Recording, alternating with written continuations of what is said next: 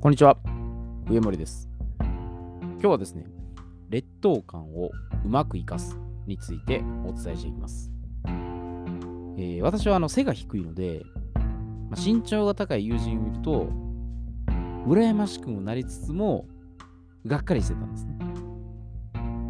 で、まだほとんど勉強してこなかったので、まあ学歴がなく、つい大卒の他人を見ると、もう悔しい気持ちになってですね、葛藤を抱えてたんです。で、まさに、まあ、劣等感のオンパレードだったんですね。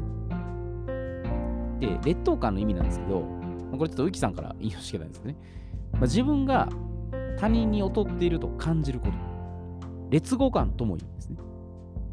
まあ、強烈な不平等感を持つ人々を救出するために使用される心理学用語であり、それによって多くの場合、極端な打ち切り、自己隔離、社会的従順などが発生する。で、劣等感はしばしば、ある人が全ての他人よりも、何らかの形で不足している、または劣っているという信念から生じる。で、これ英語では、インフェリオリティコンプレックスっていうふうに言われてますね。で、まあ、どちらかといえば、まあ、ネガティブ感情に浸り、3D ワードですね。でも、だって、どうせ。を使いがちになるんですね。で、例えばですけど、まあ、友人は背が高く、高学歴で、羨ましい限りだよと。でも、俺は背が低いし、学歴もないからダメな男だ。あの有名人は何でも得してるなと。だってお金持ちのボンボンだからなと。先輩はイケメンだから美人にモテるんだよと。どうせ僕は三定だから叶わないよとかですね。こういった感じで、ま嫉妬とか敗北感を抱きながら、まあ、ボソボソつぶやいてたんです。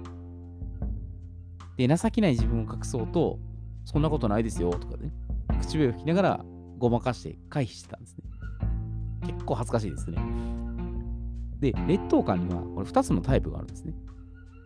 で、まず1つ目が攻撃的タイプ。もうこれ他人とか周囲を猛烈に攻撃するんです。で、自己防衛して正当化して責任転嫁していくんです。絶対自分は悪くないと。悪いのはお前だみたいなね。で、典型的なこれ事例としたら、もうネットでの卑劣な書き込みとか、SNS での誹謗中傷っていうのがあるんです。で、これ自分の中にだけね、とどめるならまだしもですけど、これ相手を追い詰めて、事件になる可能性も十分にあるんです。で、こう実際こう起きてますからね。で、二つ目が自虐的タイプ。で、これはあの内側に秘めて自己嫌悪に陥るんです。相手に対して直接こうやって主張するんじゃなくて、自己否定して自分自身を攻撃するんです。でも内心では、まあ怒りとか嫉妬を感じてるんですよ。でもそれを表に出さずに溜め込んでいくんです。だからストレスを抱えるようになって、極度の鬱になることもあるんです。で、まあ、外界との距離を取るようになって、人間不信になっていくんです。これ、あの、双方とも負のエネルギーが相当強いです。で、私はあの過去にこれ自虐的に自分を否定してマイナス発言してた時期があったんですね。で、この言葉の癖っていうのは不思議なもので、習慣化して現れていくんです。で、マザー・テレサがのね、格言であるんですけどね、思考に気をつけなさい。で、この通り、本当負のループにはまってたんです。だから思考に気をつけなさい。それはいつか言葉になるから。言葉に気をつけなさい。それはいつか行動になるから。行動に気をつけなさい。それはいつか習慣になるから。習慣に気をつけなさい。それはいつか性格になるから。性格に気をつけなさい。それはいつか運命になるから。じゃあ本当この通りになってたんですよ。で、仕事中に、これ冗談のつもりで、あの自虐的に発言したことがあったんですけど、上司が生々聞いてて、もうちょっと呼び出されて、注意されたんですね。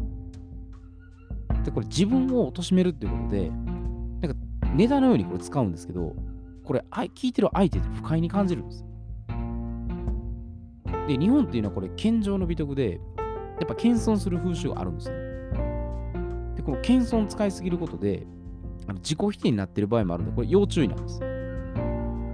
ただ褒められたら素直に感謝して、で、さらにじゃあ向上していくっていうふうに表現していく方が好ましいんですね。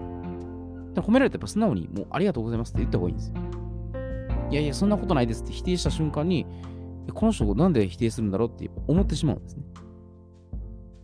で、この劣等感が強くなりすぎると、頻繁にですね、嘘をつくようになっていくんです。で、この嘘っていうのが、自分の立場を死守することなんです。だから自分にスポットライトを当てるんで、あの自分のことしか考えなくなっていくんです。だ自分さえ得すればいいとか、自分だけ儲かればいい。自分の取り分だけは多くしようとかですね。で、傍若無人になるんですよ。で、するとこれで、ね、周囲とか社会が敵だと勘違いして、なんか暴走を始めるんですよ。自分ができないのは〇〇さんのせいだとか、自分が恩恵を受けられないのは景気が悪いから、自分がいい環境に恵まれないのは政治家の責任だ。だから、敵と認識した瞬間に、より一層感情が爆発するんですよ。で、この爆発する要因としたら、まあ、幼少期にですね、まあ、両親から否定的なことをね、言われた場合とか、あなたはできない。お前はダメだとか。あとは、まあ、教師の言うことだけに従う、まあ、優等生教育ですね。言われたことを言われた通りにやるだけ、ベルトコンベヤ式の教育で守りにくいのはそういうやり方ですね。また、こう、劣悪非道な環境下で受けたミラーニューロンとかですね。もうちょっと避けられない状況ですけど、ね、で、こういったことが引き金になって、頭の中でこうフラッシュバックでね、それに投影して引き起こしてるって可能性が考えられるんです。だから嘘をつくってことによって、あの自分が辛くしんどいだけでなく、周りとの信頼関係を損ねるんです。だから日頃から思考と感情と発言と行動を一致させるようにしておかないと、矛盾に苦しんでいくんです。で、ここまでのやっぱ流れだと、この劣等感っていうのを悪い存在だっていうのを捉えてしまうかもしれないですね。でも劣等感っていうのは誰にでも存在するんです。だから全て完璧な人っていうのは、まあ、私なんかほとんどいないと思うんですね。まそれいるかもしれないんですけど、でも何かしらやっぱ欠落したとこっていうのはあるんですよね。で、それみんなそれぞれ違ってるんですよ。全員一緒だったらロボットですからね。だからその個性があっていいんですよね。で、この劣等感をあの悪いと認識してるのは、やっぱ全て他者とか周囲と比較してるからなんです。他人と比べてどうだとか、周りと比べてどうだってばっかりを気にするんです。で、アルフレッド・アドラーがこれ課題の分離っていうところで、まあ、一種のこの劣等感に対して、ね、解決策を見出したんです。他者や周囲を気にするんじゃなくて、見たらもう一人の自分と、ま、捉えて解釈していくってことです。だから他人ではなく、まあ、自分の分身だと思ったら、まあ、自分ごとになるんですね。で、ある意味でこれは、まあ、シャドウですよね。見たくない側面とか、ちょっとドロドロした嫌なところかもしれないです。でもこれ人は現実を受け入れたくない生き物なんです。なぜなら理想を追い求め完璧にしようとするからなんです。でもしかし理想には限界があるんです。そんなことないですよって言われるかもしれないですけど、やっぱり限界あるんです。で、すべて思い通りにしてね、コントロールするってことで壁を作っていくんです。で、世の中はでも完璧にはならないんです。で、だから、完璧にしようと、やっぱ固執しすぎてるんですよ。だからもう固執しすぎないってことですね。もうなるようになるかなってぐらいの気持ちもやっぱ必要なんですね。だからそれにやっぱ現実を受け入れて、その執着を手放すと、苦しみがやっぱなくなっていくんです。だから、まず認めるっていうことで変わることができるんです。いや、認めないと変われないんです。何かを変えるときは、必ず認めて受け入れるってことなんです。ら無理やりですけど、ポジティブに解釈する必要はないんですよ。ありのままニュートラルに劣等感を直視して、素直に受け入れるだけなんです。で、私の場合でしたら、まあ、背が低いとか、低学歴っていうのは、もう一人の自分の性質として、そのまま受け入れるってことです。だからこれ、ハングリー精神の視点でですね、なんか劣ってるっていう気持ちをバネにして、その劣ってると感じる点を克服するとか。まあ、得意な点を伸ばすために一生懸命に努力していくとか、っていうふうに捉えることもできるんですね。私学生時代どっちかとまあ、このやり方がなんか好きでしたね。だからバネにした方がこうガッツが出るとかね。でもこれあくまで自分の内側にだけ向けて実践するってことです。他人とか周囲を思い浮かべた瞬間に攻撃的か自虐的に落ちるんで、ま、それは避けるってことですね。落ちなきゃ別に全然いいとは思うんですけどね。だから人によっては、もう他人とか社会と比較競争するっていうことで、闘争心が芽生えですね、モチベーションが高まる場合もあるんです。その人だけには負けたくないなっていう、いいいい意味での競争です。打ち負かしてやろうとかじゃなくて、ね、一つのなんかお手本になって、そこに向けて自分を高めていこうって。だから状況のうち使い分ければはいいと思うんですよ。